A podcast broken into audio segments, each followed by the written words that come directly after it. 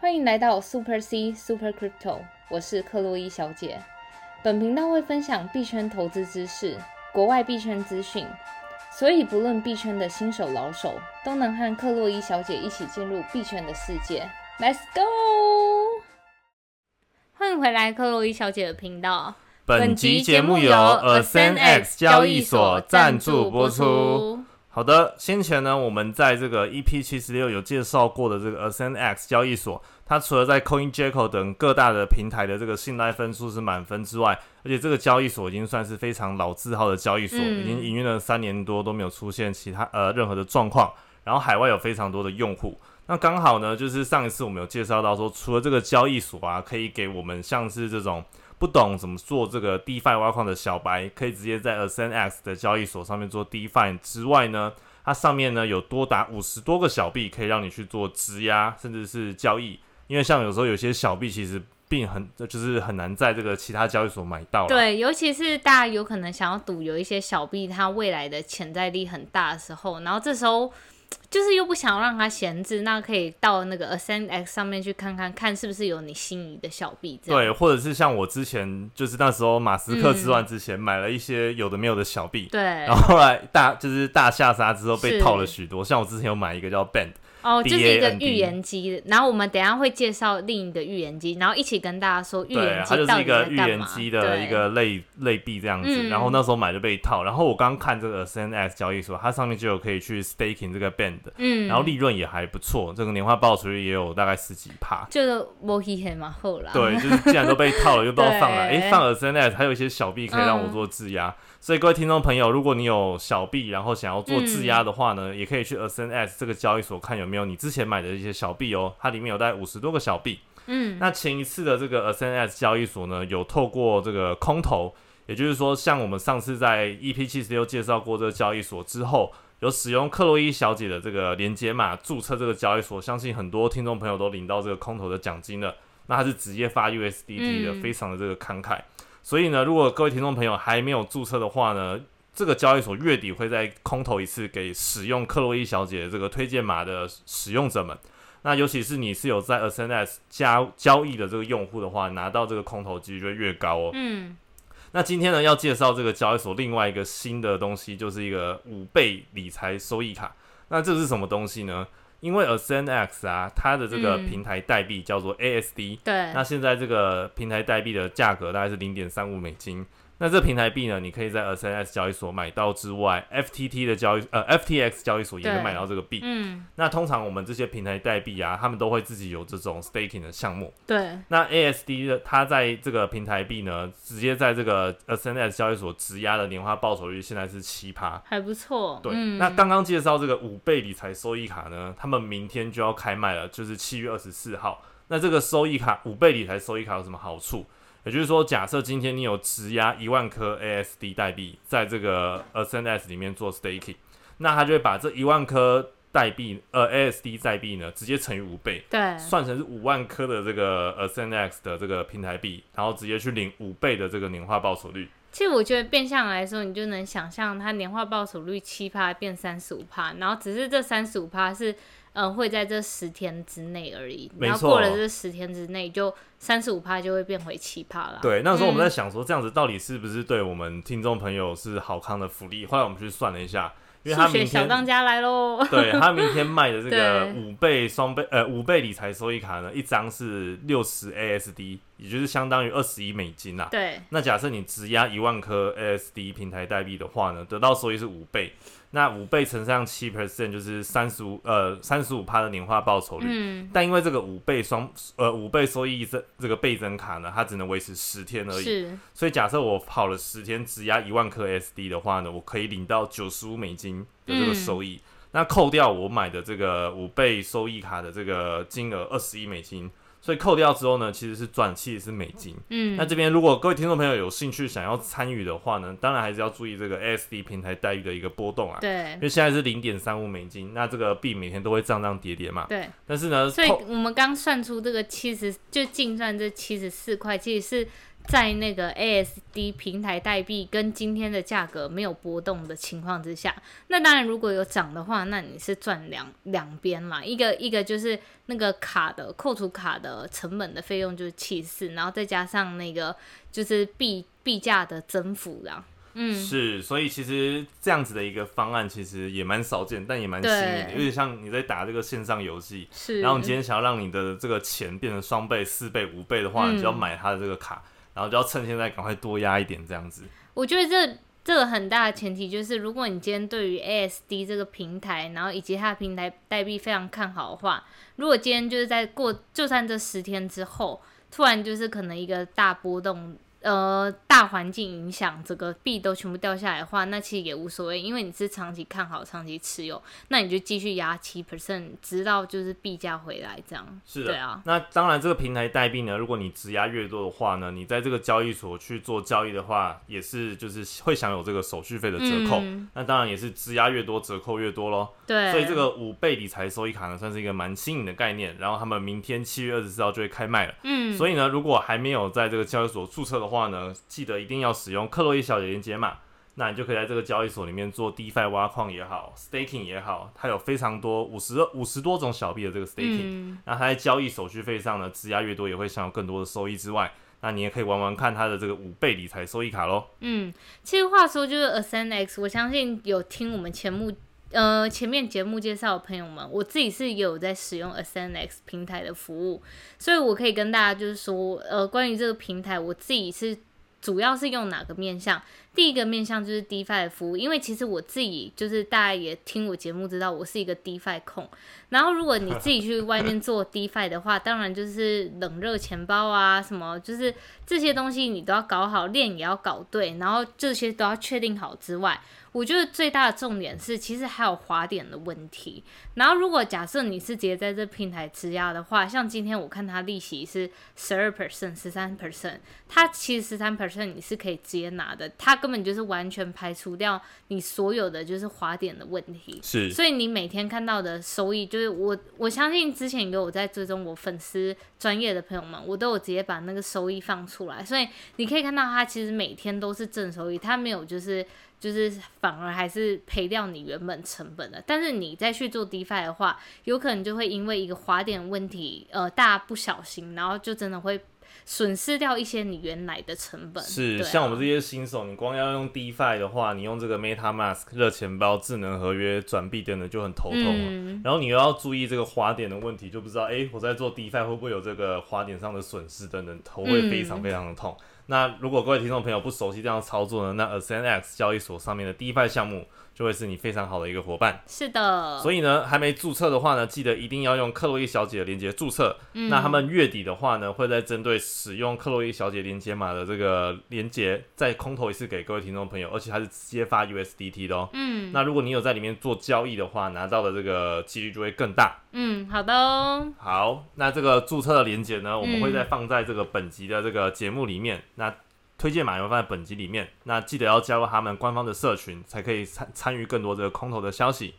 好，那接下来呢，我们来回顾一些粉丝的留言。嗯，首先第一个粉丝留言叫做 Hana Mizuki，然后他说支持已用你的 AscendX 推荐码注册，希望继续听到你的内容。感谢支持。但我必须要说明，就是是真的有粉丝这样留言，我们不是为了要夜配我们交易所，然后才念这则留言的。对对，所以其实真的有听众朋友是使用了这个推荐码，然后也领到空投。那还没采取动作，听众朋友有兴趣的，真的要赶快了。对。然后另外一个听众朋友叫 Lofi，他说每集都不能错过，必须要听到，这是我听过 Park 最认真的节目。好的，感谢大家的支持。如果有任何留言想要对我说的话，都可以到我们的 Apple Podcast。好的，那接下来呢，我们来回顾一下今天的这个盘势。那今天的盘势呢，还是呈现一个算是偏明朗的状态。对，这个比特币的价格现在录的时间是这个三万两千两百七十一，然后涨幅是一点二四 percent。以太币的价格呢是两千零五十，然后涨幅是三点七四 percent。然后币安币的话呢，跌幅是负二点零二 percent，价格是二八七左右。然后 F T T 的话，哇，这几天涨得不错，现在又曾经有拖到这个二十九啦，然后现在涨幅是二点七九 percent。嗯，其实我觉得就是自从了 B Word 之后，可能是在与会大佬就是 Jack Dorsey，就是 Twitter 跟 Square 的创办人，然后还有木头姐 Kathy Wood，然后还有再来是伊隆马斯克。我相信大家应该最近在那个网络上都看到伊隆马斯克的那几番的言论，然后我们等下会跟针对就是他们三个大佬做一些深入的探讨。对，所以这个 The B Word 原本这个会议的重点都是希望可以透过这次的会议，然后让更多的组织、投资机构，甚至是一般的。大众都能对这个加密货币有更深入的一个了解跟认知，但是其实像就我们所认知，就是像是木头姐也好啊，或者 Jack Dorsey 呢，本来就是我们知道这个多头派，是，所以这个未爆弹就是不确定性的炸弹，主要还是在这个码头固身上。但好险呢，码头固在这个 The B 我觉得昨天的这个表现呢，没有让大家太失望。它表现让我非常的意外，然后这个币价呢，整个盘子都是维持在一个良好状态，所以好险，昨天他们都没有出什么包，然后币价有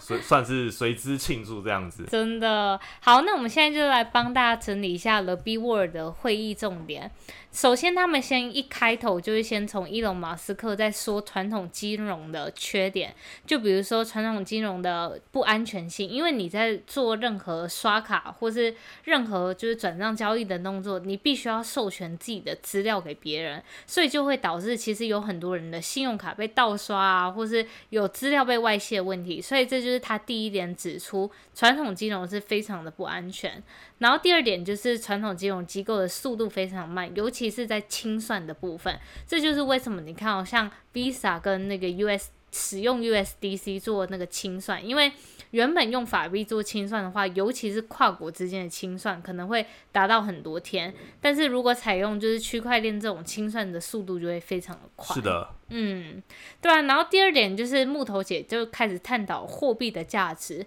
其实我们前面有介绍到，就是货币的价值可以分为几个主要部分。第一个部分就是价值的储存，就比如说像以前的金本位，黄金就非常具有价值。然后到现在的虚拟货币的话，那比特币就是我们最有价值储存的一个工具。没错。然后再来就是货币的价值，还有包含交易的媒介 （medium of exchange）。其实你就能想象，我们一般。日常生活中使用法币去购买 Starbucks 啊，或是买任何食物这种的概念是，嗯，然后在那个木头姐的世界里面，虚拟货币被视为交易的媒介，那我们现在就是想象到就是稳定货币嘛，对，然后再来就是最后一个货币的价值的功能啦，叫做价值的衡量单位。比如说我今天想要买一栋房子，然后我们就心里大概就。知道一栋房子要什么几千万这种的，或是我买一杯咖啡，一杯咖啡我心里的价值就是一百多块，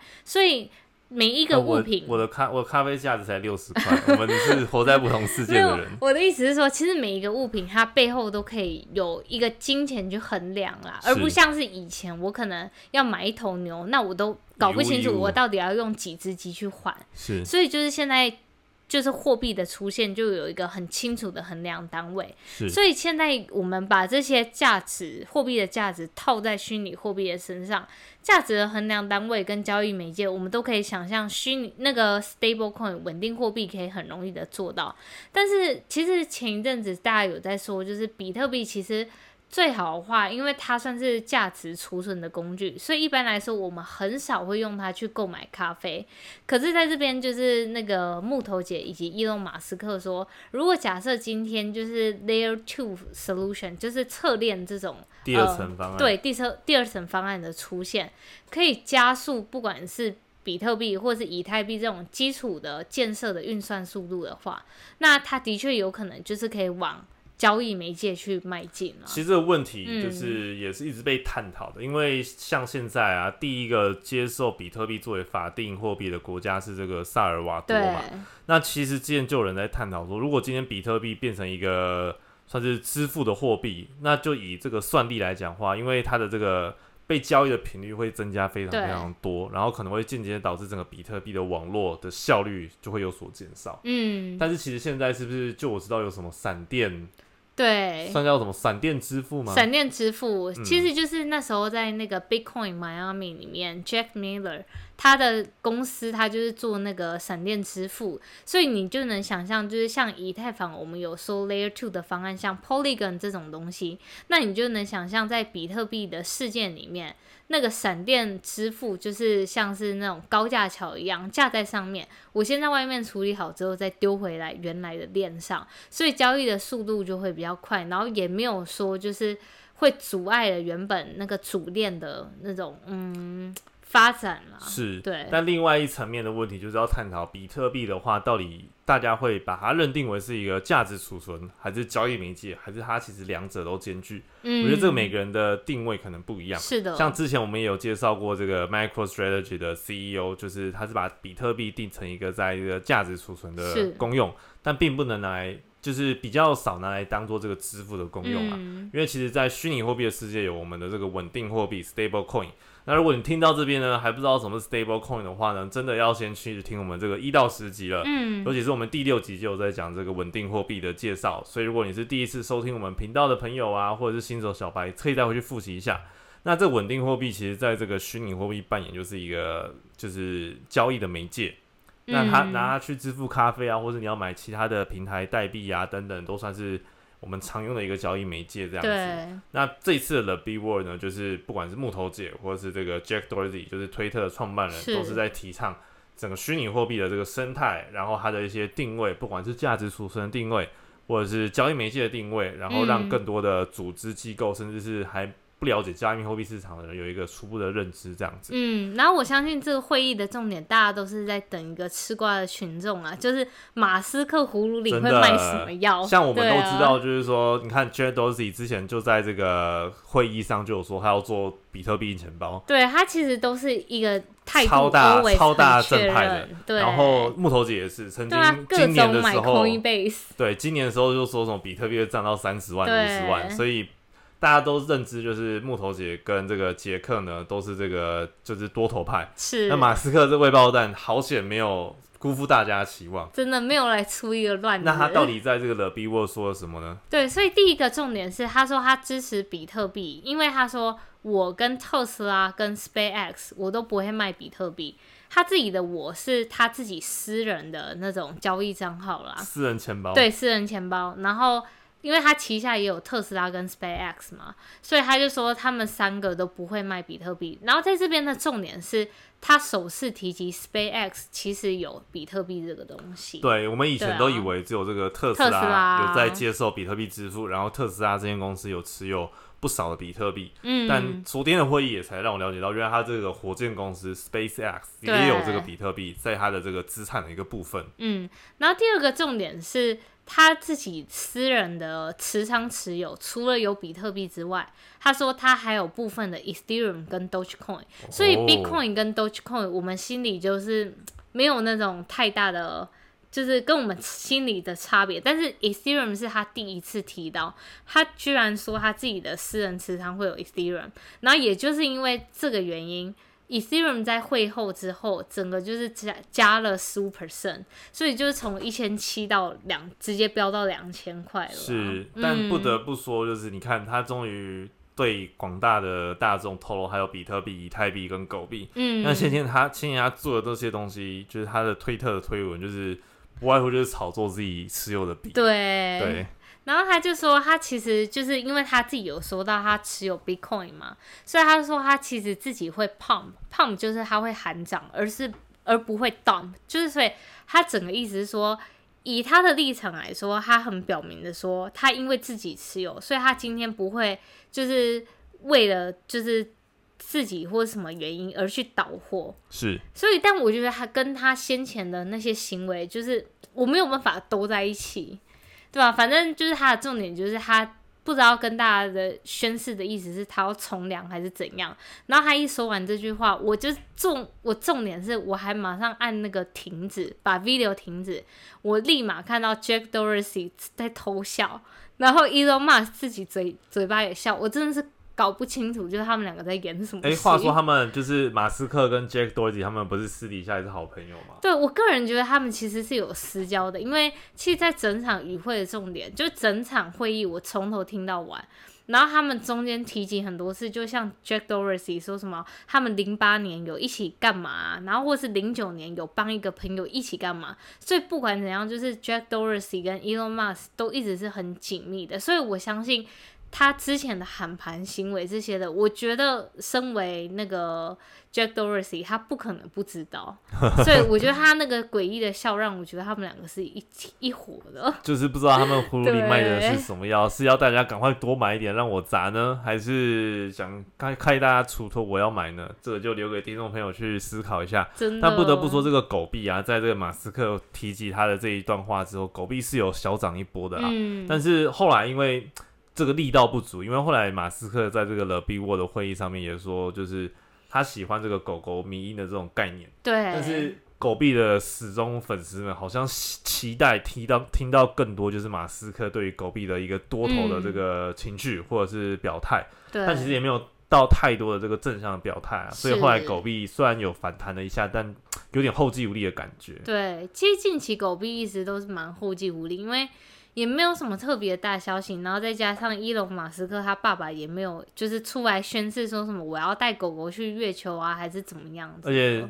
就是大家有点慢慢习惯马斯克的这个喊盘的这个操作啦，所以市场的期待可能都有点放低了一点点。嗯，但是不得不多不不说，就是这个了比沃这个会议啊，确实也让许多不管是新的听众朋友，或者是一些组织机构，对于这个虚拟货币的理解有一定的认知。但其实这个马斯克也有提到说，这个特斯拉嗯持有比特币，其实还有另外一个原因。对，最主要原因就是因为其实欧洲现在都开始实施负利率，所以你手上持有现金的话，你其实放在银行里面，你是会被收利息。你不仅没拿到利息，你还要倒付给银行利息。所以这时候，其实我觉得对于第一，你如果是对于比特币或是虚拟货币整个区块链世界是有信心的话，我觉得你现在就是将自己手上的现金转成虚拟货币，第一个是就 Bitcoin，尤其是价值储存，你的确可以做到价值储存工具。然后第二就是那个就是可以帮助你省下要付那种利息啦。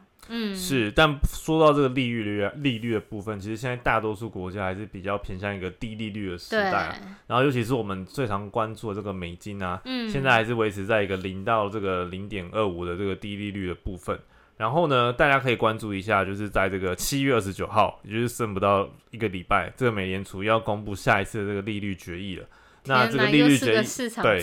你知道我们 在币圈都是要非常关注这些总金指标。虽然大部分可能九十几 percent 的这个表态啊，都是觉得说还是会维持原利率不变。那我也是这么觉得。嗯。但是美联储通常在宣布的时候，都会加一些怎么讲加油添醋嘛，就是说，我觉得他们都会想要挑战市场性，因为如我个人是觉得啊，如果到那时候就是升息之前，整个市场都还。算蛮稳定的话，他可能就会放一些假消息，测试市场的那种流动性，对流动性。然后如果发现其实大家就是还是处于那种嗯牛市的感觉，就是对于整个市场情绪很乐观的话，那他们可能就会有一些动作。是，所以这个礼拜啊，利率的这个新的一次决议，大家要再注意一下了。嗯。好，那这个 The B Word 重点以上整理到这个部分。那如果有更多有兴趣的听众朋友呢，可以回去听这个 The B Word 这个线上会议的连接喽。嗯，好，然后接下来我们要介绍就是刚刚我们有提到一个预言机的概念啦。预言机英文叫做 Oracle 嘛？对，Oracle。然后像现在我们知道这个币圈里面，就是预言机的龙头应该就是这个 Chainlink 了。那刚刚我提到那个 BAND 啊，它也是它是第二。嗯，预言机里面的第二，可能第二、第三这样子。可是它的那个市占率相比圈令就差很多，因为圈令市占市占率是超过就是五十趴、六十趴这种，然后可能 band 啊，再加上一些小的，就是占了才二十 percent。对，话说那时候就是四五月的时候，小币乱喷的时候，我就是不懂乱买嘛，然后那时候。跟大家分享报告一下，我的 link 呢好像买在四五十块哦。然后因为那时候我就看到很多推特文章，说什么哇 link 今年上两百啊，然后 bank 会上什么八十啊一百，那时候 bank 已经到十五块左右。对。然后呢，我就是很大胆的又开了这个合约多单，然后又开了这个杠杆代币。然后殊不知马斯克的一句话，哇，我这些小币就一去不归了。但好险呢，这个 SNS 就我刚刚才得知，Band 是可以在里面做 staking 的，所以我等一下呢就要用克洛伊小姐的推荐码去做这 stake。但我们先回来啦，今天讲这个 Link，现在 Link 的价格呢是在这个四五美金左右，跟我买这个四五十块的时候还是有天差地远的这个腰斩的这个币价。嗯，但今天虽然涨了这个三点零八 percent，但是。Chainlink 这个预言机呢，其实它在二零二一的这个用户增长其实还是非常的显著的。对啊，其实我说，呃，先回应你刚刚说，就是 Chainlink 的本质还是什么的，我不得不说，其实 Chainlink 的本质还是是非常强大，以及它的用户使用量以及活跃数。所以就是像现在 Chainlink 二零二一的平均用户，它平均每天会新增一点四位伙伴。它这边的伙伴，我自己了解的是，因为我在币圈工作，我一般看到的就是机构们如果要去 DeFi 上。设一个新增一个流动性池子的话，像 Uniswap 或是 Aave 或是那种大的大型的 DeFi，它都会要求这些客户们先去用预言机，就是一定要把你的池子用上预言机。那我们先来说一下，到底预言机是什么？对，这个其实我也一知半解，好像哇，听起来很厉害，预言机。但是其实像假设我没有在做 DeFi，我又不是那些组织机构，这个预言机到底？在这个虚拟货币世界可以干嘛呢？嗯，其实预言机它就是连连接真实的数据跟 DeFi 池内的数据。还记得我跟大家分享过，就是在 DeFi 的池子里面，像是 Uniswap 这种的，它都是用一个固定乘积的公式，x 乘以 y 等于 z。所以你今天池子里面如果呃，因为这个池子是一定要有两个交易，就是两个资产形成一个交易对，去提供池子的流动性嘛。所以如果你今天两个资产，尤其又是虚拟货币波动很大的资产，比如说我就拿 Ethereum 配上 Bitcoin 好了。自从五一九之后，这两个直接腰斩，然后有的时候是 Bitcoin 标的比 Ethereum 多，那这时候池子里面就会大失衡。那如果你今天池子没有使用预言机的数据的话，你不去跟外面做连接解的话，那这时候你池子的失衡就会被那些数学很特别好的人，他可以去算。就是我比如说，我随便举一个例子，今天假设这个池子没有挂上预言机的话，我可能可以用，比如说。一百块就可以买到一颗 Bitcoin，因为整个池子里面大失衡。但的确也有就是预言机失，就是失准的例子。其实前一阵子就是那个羊驼的池子里面，在五一九的事事件，Alpaca 要 Alpaca，对啊，好像是 Alpaca，嗯，对，在五一九事件的时候，然后他就是因为，呃，因为在五一九之前算是一个牛市嘛，因为牛市大家。最常使用的方法，像其实我也是，我就会去把我的一些虚拟货币去 DeFi 上面去做抵押，去担去当担保物，然后拿一些现金，然后去别的地方挖矿或者做一些活动。那这时候就是因为这个羊驼的池子，它的预言机失衡了，然后它就是没有连接到外面真实世界的那个真的价值。然后以至于就是很多人就是被大量的清算，因为它的那个价格跟外面的价格完全脱钩。因为有蛮多投资人，就是他真的在那个这一次的损失，他就损失了好几千万。最大原因他就去自己去算，因为他就说不可能啊，他自己算过，他一般来说一定要他的资产的价格几乎腰斩到没价格，他才会被清算。怎么会这次会这样？然后追追根究底的原因，就是因为预言机失衡了，在池子内真的已经那个币就是没价值，但是池子外的那个币的确还是有价值，所以就是因为池内池外的价值差异，然后以至于它就大量被清算。了解，所以其实预言机这个角色在这个尤其是 DeFi 的领域中扮演的就是非常重要的角色，非常。但我相信很多听众朋友听完可能还是没有办法。很深切理解，那我不知道我这边举一个例子适不适合你帮我听一下，就是我们不是有很多菜市场嘛，可能中和啊、永恒啊，然后可能新庄都有各自的菜市场，然后每个菜市场都有卖苹果跟香蕉，然后新庄卖的苹果是二十块，综合卖十块，嗯，然后永和卖十五块，对，然后香蕉的话可能又是另外一个价格，嗯，但这预言机的功用是不是就可以把各个菜市场里面苹果的价格每分每秒变化？然后去做一个预估，然后让不管是机构或者让 DeFi 项目的人知道每一个池子的变化，这样子。对我个人觉得你这比喻还蛮不错。哦，真的哦，是代表我没有理解错，但就希望用这个比较浅显易懂的池子呃例子，让大家了解这种预言机的功用。其实它就在 DeFi 里面去办每一个 Swap 里面的币的一个价格，或者说它相对应的一个供应跟需求的这个概念啦。嗯，好的。那这个预言机的部分呢，其实另外一个部分就是有一个叫 Pancake Swap，、就是我们之前也有大概介绍过。对，Pancake Swap 它是必然智能链上最大的就是那个去中心化交易所，你也可以呢把它想象是以太坊上的 Uniswap。那 Pancake Swap 它新推出的一个乐透服务，我不知道大家有没有去玩，我自己是有玩过。你就是把你的 Cake 质押进去，然后它过可能就是一定的时间之后，他就会开始抽出大奖，然后那个大奖就可以拿到一千多个 cake cake 之类的。然后可是大家有没有想过，就是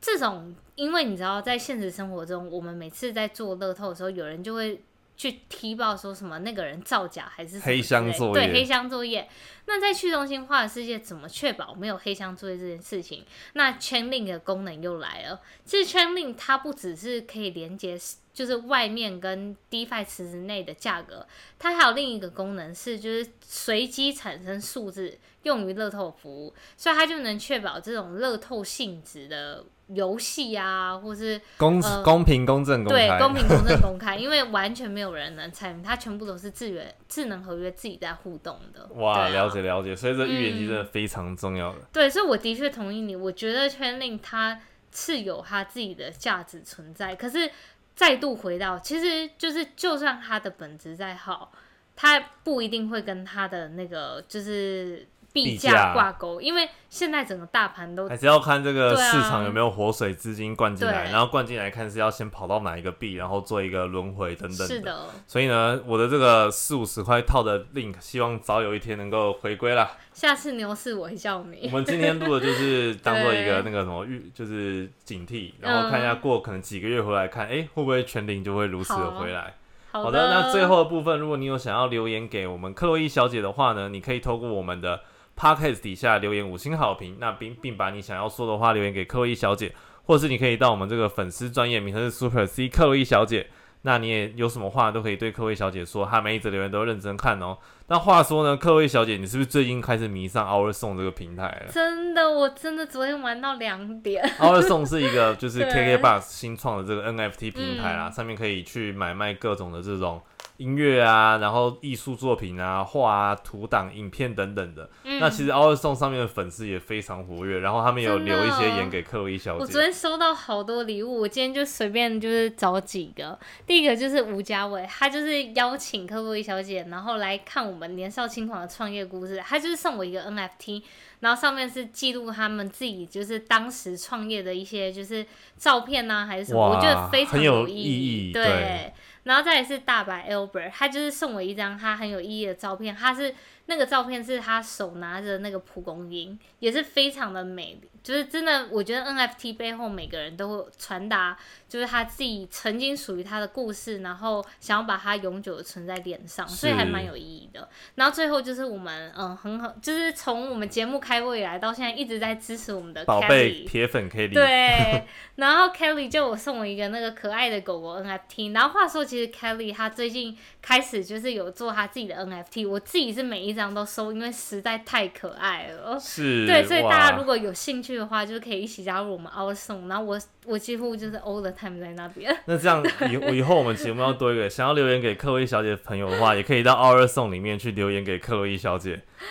好 啦好啦，哎、那你这样的话，就是嗯你上面目前还有一些作品是在贩售的吗？对，嗯，我有那个狗狗的 NFT，然后有伊隆马斯克的 NFT，然后 XC Infinity 的 NFT，其实还有各种蛮多，所以大家可以就是一起来看一下我的画廊，然后大家哦酷哦互相多多交流，然后有幸就有幸运的粉丝的话，我就会随机发那个我的 NFT 给你们。哇，那真的要赶快来注册申请一波了。对，所以如果对 NFT 有兴趣的朋友们，赶快加入 Our Song，一起加入这个 NFT 的行列吧。那你直接在 Our Song 里面搜寻 Super C，应该就可以找到克洛伊小姐了。嗯那就期待有兴趣的朋友可以在上面跟克洛伊小姐做交流喽。好的，好的，那我们今天的节目呢就录到这边。别忘了，如果想要使用这个 AscendX 交易所的话呢，记得一定要使用我们节目下方的这个推荐码，使用克洛伊小姐的这个推荐码注册呢，才可以享有额外的交易手续费，以及这个官方即将空投这个 USDT 给有注册的这个交易朋友们。好那我们今天节目呢就到这边我们下期再见。See you